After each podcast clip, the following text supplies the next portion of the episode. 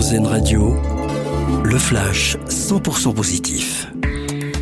C'est le rêve de pas mal d'entre nous, se réveiller un matin et voir notre salaire multiplié par 10. Eh bien, ça a été la surprise pour un joueur de basket amateur brésilien.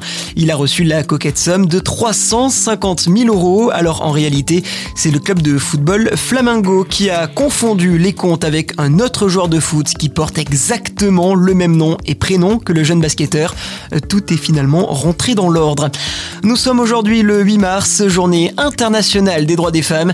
Et pour l'occasion, de nombreux événements seront organisés aujourd'hui à travers toute la France avec des conférences de sensibilisation.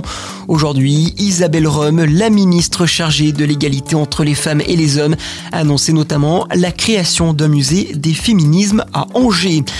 Des fanzones pour suivre les 24 heures du Mans, c'est la piste étudiée par l'Automobile Club de l'Ouest après que les places mises en vente soient parties comme des petits pains. Pour permettre aux fans d'assister à l'édition du centenaire les 10 et 11 juin prochains, les organisateurs souhaitent installer des écrans géants dans le centre du Mans et dans d'autres communes.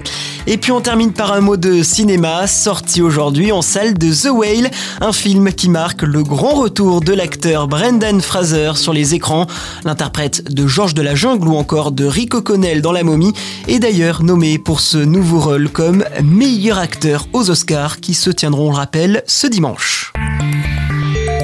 Vous venez d'entendre le flash 100% positif d'Airzen Radio, une autre façon de voir la vie.